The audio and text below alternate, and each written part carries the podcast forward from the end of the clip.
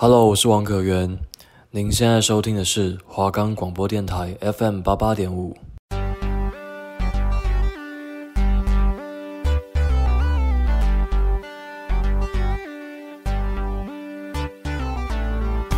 哎，今天又是礼拜一耶！对啊，今天又有卡健跟也可以听了。这个广播节目我真的超爱的，也是我每个礼拜的精神粮食哦。这个节目介绍的卡通都是我们小时候的回忆，记得每个礼拜一下午两点都要打开收音机调频 FM 八八点五收听卡健健的哦。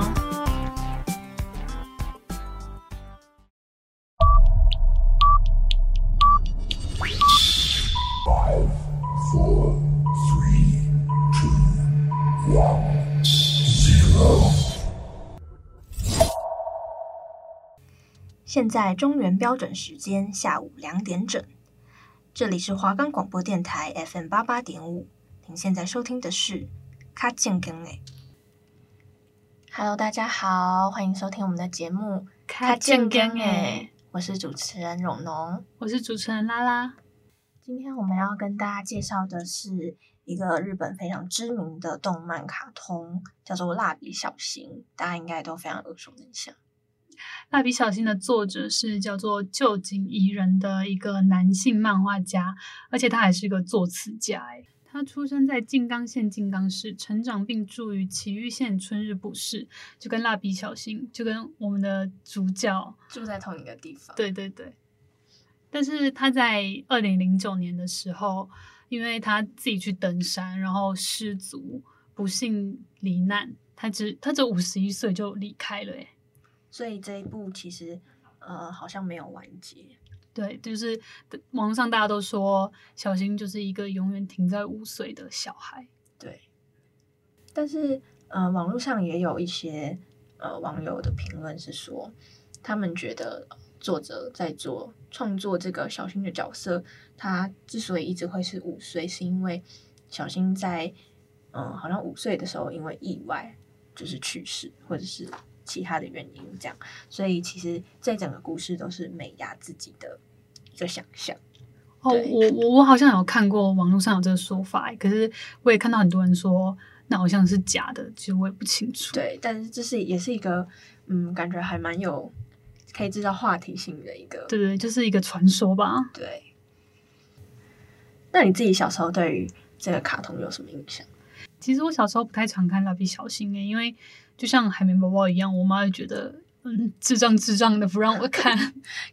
其实其实跟我爸还蛮像的，因为我我其实到现在我都已经这么大，然后我可能有时候可能转到蜡笔小新，他们还是会就是强制我转台，因为他们觉得这是一个什么露屁屁形象的小孩子。对对，我妈也会，就是他们觉得这很不 OK。我每次转到的时候，我妈就说哦，不要看这个啦，转掉转掉。那你自己在这个卡通里面？就是比较喜欢什么角色？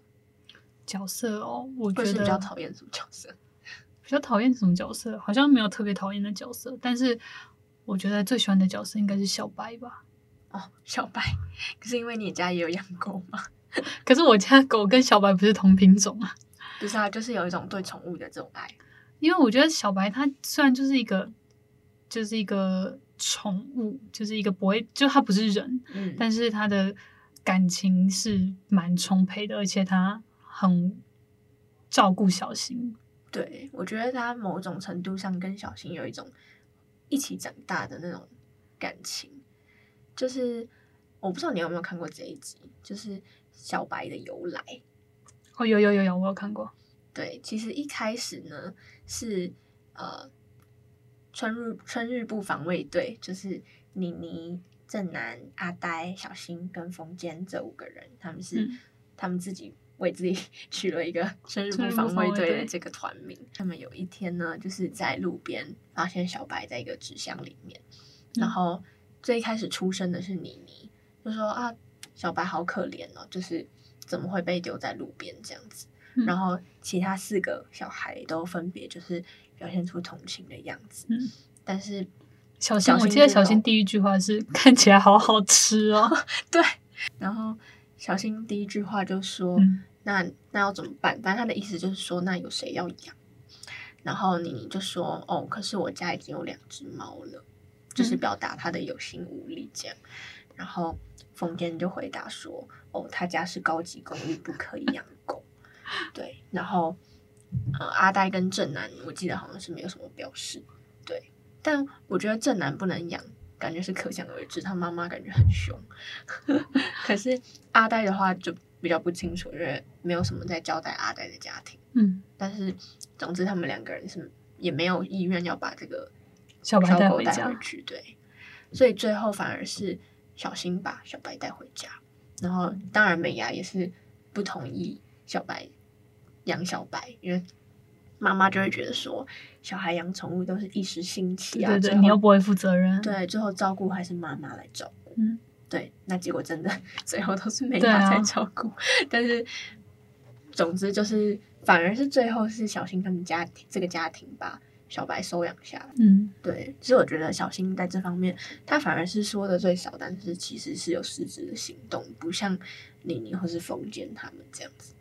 对，就是口口头上说哦，好同情他，但是都没有人真的愿意付诸行动。对对对，但其实也是可以理解，因为小孩子没有办法，他们才五岁，其实他们也没有办法做真的负责任。对，什么？因为他们一定都是你小时候做什么事情，一定都是会觉得说啊，我妈妈不知道会不会答应之类的。嗯，对啊，对啊，我五岁都不知道我在干嘛。但是我觉得，呃，作者可能想要表达的是，他们连。去询问这个动作都没有。就如果你真的有心的话，你应该会想要问问看，哦、你真的很想要问妈妈说可不可以呀？对对对。所以我觉得小新在这个方面反而是真的有这个想要付出来去救小白的这个行为。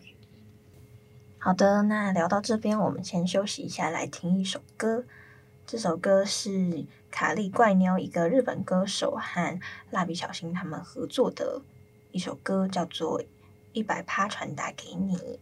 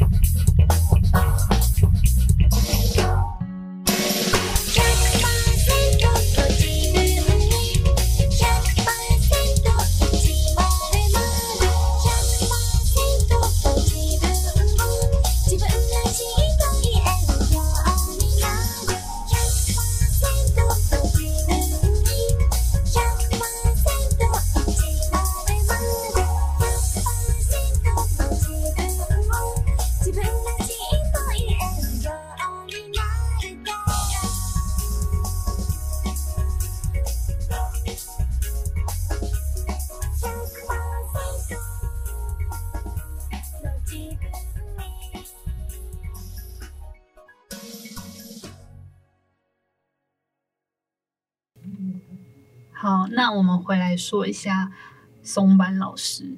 其实我觉得松坂老师跟吉永老师比起来，他是真的是一个比较有人性，就是真的比较是我们生活化的角色。我觉得他的人设是比吉永老师再更立体一点。对，就是真的现实社会中才会有这种人。然后大家都看那个松坂老师，就天天都在找男友，但他其实有一个自己很深爱的对象，她的男朋友叫做德朗，然后他是一个骨科医生，然后他在南非工作，然后他在某一次南非的一个恐怖攻击被炸弹炸死，所以他那时候还是跟那个松坂老师是。异地恋，然后他就这样被炸死了。异地恋很辛苦。对啊，而且一个在南非，一个在日本，也太远了吧。反正就是他那时候死掉的时候，松坂老师就天天都想要跟着殉情，然后就酗酒啊，然后就不爱惜自己的身体。他就说他很快就要去找他了，可是他就自暴自弃。一段时间后，他还在上课的，就是他在上班的时候喝酒，然后被抓到。直到最后，他收到了她男朋友德朗生前给他借出的封信。然后，呃，信里的内容反正就是有讲到说，虽然你外表显得很坚强好胜，其实是个爱掉眼泪的好小姐。我应该是爱上你这一点吧？他说见不到我。而觉得寂寞的时候，请抬头看看天空。我在挖掘工作的空档也会抬抬抬头看看天空。然后我想说，好浪漫哦。对啊，他其实有这种浪漫的过去的，但是还是男朋友不幸的离开了。然后他是收到这封信以后，又开始重新振作。有时候就是会在这种你已经觉得好像没有办法再继续下去的时候，可能上天就是会。给你一个再开一道门，继续对对对，继续努力下去的一个理由。嗯、因为我觉得松满老师这个角色，其实在呃这部卡通里面并没有到特别讨喜，因为其实一般人看可能会觉得，哦，她其实是一个蛮市侩、蛮现实的一个女生。对对对，就是蛮像现现在那种爱慕虚荣的那种。对对对对，就是现在的女性可能外面就是会有一些谣传说，哦，女生都喜欢。有车有房啊，最好还父母双亡这种对象。对，我觉得松坂老师还蛮，作者在刻画他的时候还蛮有这个部分的一个怎么讲描绘，然后包括他有非常的多集都会在寻找男朋友的路上遇到各种波折，嗯，然后也反映出现在女性在找可能自己的对象的时候条件的部分啊，嗯，而且。松本老师一直都，哦，这个这个其实还蛮好笑的，就是因为小新这个角色，就是他喜欢在各种大人在讲谎话的时候戳穿他们，然后让他们感到很难堪、很不好意思这样。对，然后有有一集也是松满老师在呃，就是寻找男朋友的这种 过程中，对对对，然后然后那个对象我忘记了是一个。呃，社会社经地位比较高的一个对象，然后松坂老师就掩盖自己是一个从乡下来的女子，就是他是说，哦，我自己是在大城市里长大的小孩，嗯，然后结果却被小新无情的戳破，就是说你明明就是从乡下来的，然后让松坂老师非常的下不来台。这个就是我觉得也是，呃，为什么我觉得大家觉得松坂老师是比较贴近大家的一个角色，因为大家。可能心里都还是会有一些不想要被其他人知道的一些秘密。嗯、可能松坂老师稍微美好化，对，他就是会觉得说，从乡下来的，他可能会被说很怂啊，乡巴佬之类的。对，就是现在世俗的眼光嘛、嗯。但是我觉得松坂老师其实他对于爱情某一部分也是还蛮勇于付出跟追追求的。我觉得这个角色就跟。呃，小新里面另外一个角色叫做小爱，还蛮雷同的。嗯、大小姐，对对对，小爱就是一个有钱人家的呃小姐，然后出入都有司机呀、啊，有保镖这样子。黑鸡，对对对，小爱其实一开始来到双一幼稚园的时候，就收买了，也不能说收买，虏获了所有低于七岁的。男生的心，就粉风间啊、嗯。正男啊，但他长得很可爱，玫瑰般的小豹，嗯，对这些小男生的心。但是呢，只有小新就是对小爱没有表现出对，嗯，他只喜欢娜娜子姐姐，对，然后小爱就觉得说，怎么大家都喜欢我，只有小新不喜欢我，就是有一种人性的这种心态，就会觉得说，哎，怎么会你没有被我吸引到？小爱那种养尊处优的这种大小姐来说，就觉得说，你怎么可以不喜欢我？受到打击了你，怎么可以不以我为中心？这种感觉，所以他一开始对小新就是很有很好奇、很感兴趣。然后后来是因为小新的一句话，他就真的爱上小新，因为小新就说我对小孩子没有兴趣，所以小爱就因为这句话就哇，就是整个就是爱上他了。然后从此之后就是对小新非常好，甚至还去小新家里吃饭。然后让，所以我就觉得说，其实小爱某种程度上，他也是蛮勇于追求爱情的。嗯，可能这也有包含一些小孩子的怎么讲，小时候不会想太多。每次嗯、呃、看到小爱这个角色，我就想到我自己幼稚园的时候，就是那种懵懂无知，然后天真可爱的那种那个年纪的时候，对，就是我小时候的时候呢，应该是中班吧。然后我们幼稚园都会有那种娃娃车来载小孩子上学，嗯、就是那种呃两排两排两个位置这样子。我记得右边的最后一个位置都是单人座。那个时候呢，我就很喜欢，应该是我们班上的某一个男生，对，嗯，然后他每次都自己一个人坐在那个单人的位置，那种。然后很神秘，神秘啊，对对对，这种感觉引起我的这个好奇心，我觉得哎，这男生好像蛮可爱，然后就喜欢他。然后呢，我就每一次都会去跟他挤那个位置，就是我也不知道我哪来的勇气跟 脸皮。那个男生好像就觉得我很烦，他们现在一直说走开，你坐别的位置。然后，然后我就觉得，我就是很想要跟他一起坐，因为蛮喜欢他的。反正总之就是最后他都会把那个位置让给我。他都以为你喜欢的是那个位置，对，可能，然后他就会自己跑去坐别的地方，就自己一个人坐那个位置，然后心里想说，我没有喜欢自己一个人做，我只想要跟你一起坐。对，所以我每次看到小爱的时候，我就有这个想起我这个童年的这个回忆，但是其实我现在根本也不记得他叫什么名字，我连他的脸长怎样我都不知道。就是小时候比较容易去表达喜欢的那种心情，啊、就是很有勇气，然后放弃的时候也很果断。对对，不像现在可能就没有那么大勇气去嗯做这些事情。而且像可能小爱平常被小新拒绝什么的，就他其实他也他也都觉得好像没关系，就是对无所谓，继续努力这样。好，那我们接下来来听一首。新婚旅行风暴里面的一首主题曲叫做 RPG。